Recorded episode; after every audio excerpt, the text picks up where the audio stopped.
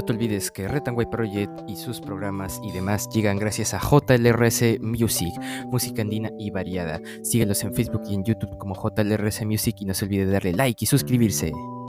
Retanway Project.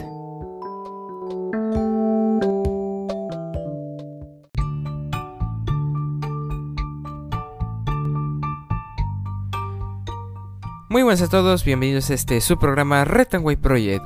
Palabras del pueblo, el día de hoy 22 de junio del 2022, estas son las principales portadas, los diarios de nuestra nación. El diario de la República en portada, líder One Piece han contratado a sicario para intimidarnos. Galois Flores Pizango acusa a traficantes de madera. Lo que están haciendo los madereros es armar a su gente, contratan a personas de mal vivir y amenazan a la nación Wampi. Es preocupante lo que estamos viviendo actualmente, dice Flores. Vicepresidente de los Wampis afirma que hasta ahora no han tenido una respuesta positiva del gobierno pese a que han enviado sus reclamos a la PCM y a varios ministerios.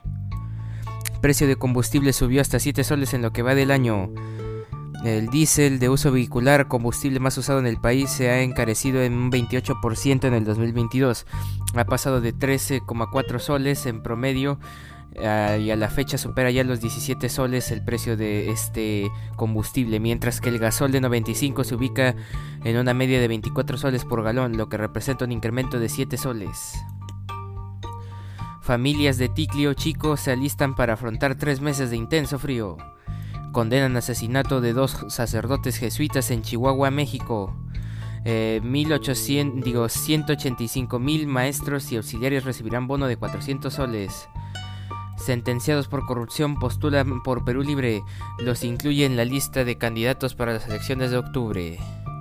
Y también informa, la despedida de Claudio Pizarro ya tiene fecha. Diario La República.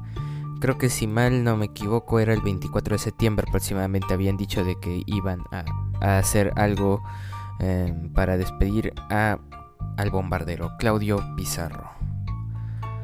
Y en portada del diario El Comercio, Ejecutivo hizo más de 230 promesas en los gabinetes descentralizados. Incumplimiento puede desencadenar más conflictos. Populismo, Pedro Castillo realizó, realizó 44 eh, ofrecimientos sobre infraestructura, educación, agro y otros temas. También, este, según analista, casi ninguno se concretaría. Divisionismo. Hubo 33 discursos confrontacionales de Torres, 18 del mandatario y 8 de Salas. Mayoría fue contra el Congreso y el empresariado. En la entrevista con Héctor Ventura, presidente de la Comisión de Fiscalización, afirma que han cotejado testimonios, contratos, chats y audios. El país necesita saber la versión de Castillo frente a todas estas denuncias de corrupción. Protestas indígenas toman Quito y cercan el régimen de Lazo. Las marchas en Ecuador llegan a su décimo día con la violencia en ascenso. Las Fuerzas Armadas alertan de que la democracia sufre una grave amenaza. Caja Huancayo, webinar vía Facebook Live hoy a las 7 de la noche.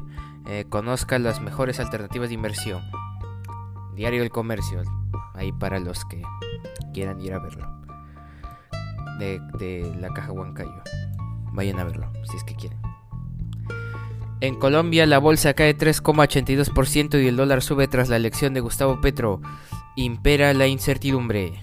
En entrevista, Leonie Roca, presidente de la Asociación para el Fomento de la Infraestructura Nacional, inversionistas ven que tienen contratos con un gobierno que no los quiere. Remueven del sector energía y minas a dos viceministros vinculados con el serronismo. Golpe el copamiento político se dio fin a la designación de Rafael Reyes en hidrocarburos y Kensi Maita en minas. Gemelo Siniestro, una, una perturbadora película que llega mañana a salas peruanas, en Luces, página 15, para más información. Y Claudio Pizarro tendrá un partido de, de despedida con el Bayern y el Bremen. Diario El Comercio informa. Y el diario de por en portada el efecto La Pagol tras días felices en Cusco, el bambino llegó a Lima para presentar su libro. En tanto, en Italia informan que Cagliari de la serie, Bella lanzó oferta formal para el goleador. será el próximo 9 peruano en, en emigrar. Valera en la mira de Europa, después de todo. Pero Cristal no lo dejaría ir. Lora interesa a Alianza. Pisa tendrá despedida con el Bremen en septiembre con cracks mundiales. Diario de por en portada. Y en otras portadas el diario La Gestión BCR Inflación alta arriesga reducción de pobreza este año. El diario Perú 21 ¿Quién le da tiempo? La policía ya va allanando 13 casas y no encuentran al prófugo Juan Silva. Extraña lentitud.